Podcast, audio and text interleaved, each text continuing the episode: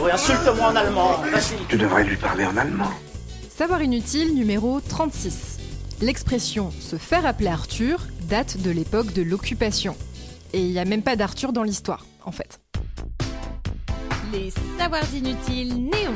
Les savoirs inutiles. Savoirs inutiles. Néon.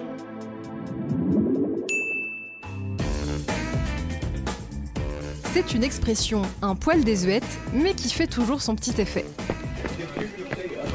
Bah alors Monique, t'es encore à la bourse ce matin. Si demain t'arrives pas à l'heure, tu vas te faire appeler Arthur. Arthur! Alors déjà, non merci, mon prénom me va très bien. Et puis ça veut dire quoi, se faire appeler Arthur? Et c'est qui surtout, ce Arthur? Arthur! Eh ben quoi? Oui, euh, Si vous n'êtes pas familier avec cette drôle d'expression, eh bien elle veut tout simplement dire qu'on va se faire euh, remonter les bretelles, pour utiliser encore une autre expression.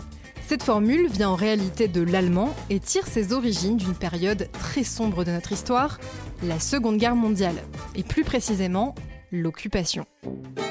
À cette époque, dans les territoires français occupés, les nazis avaient mis en place un couvre-feu à partir de 20h. Pile à ce moment-là, toutes les lumières de la ville s'éteignaient pour éviter de donner des points de repère à l'aviation alliée. Et quand arrivait le moment du couvre-feu, les patrouilles allemandes qui arpentaient les rues se mettaient à crier Harthour aux personnes toujours dehors. Et Harthour, en allemand, ça veut dire 8 heures. Les soldats ordonnaient donc aux gens de rentrer chez eux. Sauf que ça, quand t'es pas allemand, ben tu comprends pas bien. Pour de nombreux Français, Arthur s'est donc naturellement transformé en Arthur, parce que ça sonne presque pareil. Et comme cette expression n'était jamais prononcée de façon courtoise par les Allemands, les Français l'ont détournée en inventant la locution se faire appeler Arthur. Comment il t'a défoncé?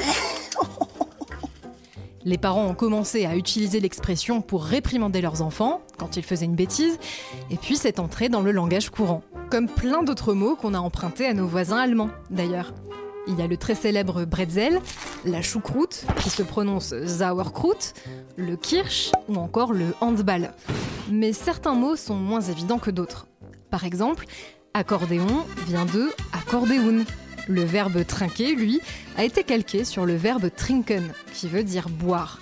Et même nos célèbres nouilles ont été empruntées à nos voisins d'outre-Rhin. Le mot vient de l'allemand Nudel, qui veut dire pâte alimentaire, depuis le milieu du XVIe siècle. Mais ça, c'est vraiment inutile de le savoir. Vous avez aimé ce podcast? Alors abonnez-vous sur votre plateforme préférée, faites-le connaître, laissez-nous des commentaires. On se retrouve aussi sur le compte Insta Les Savoirs Inutiles Néon pour un format vidéo inédit chaque semaine et sur notre appli iOS et Android. Enfin, Les Savoirs Inutiles, c'est évidemment sur le site neonmac.fr et dans le magazine papier tous les deux mois en kiosque.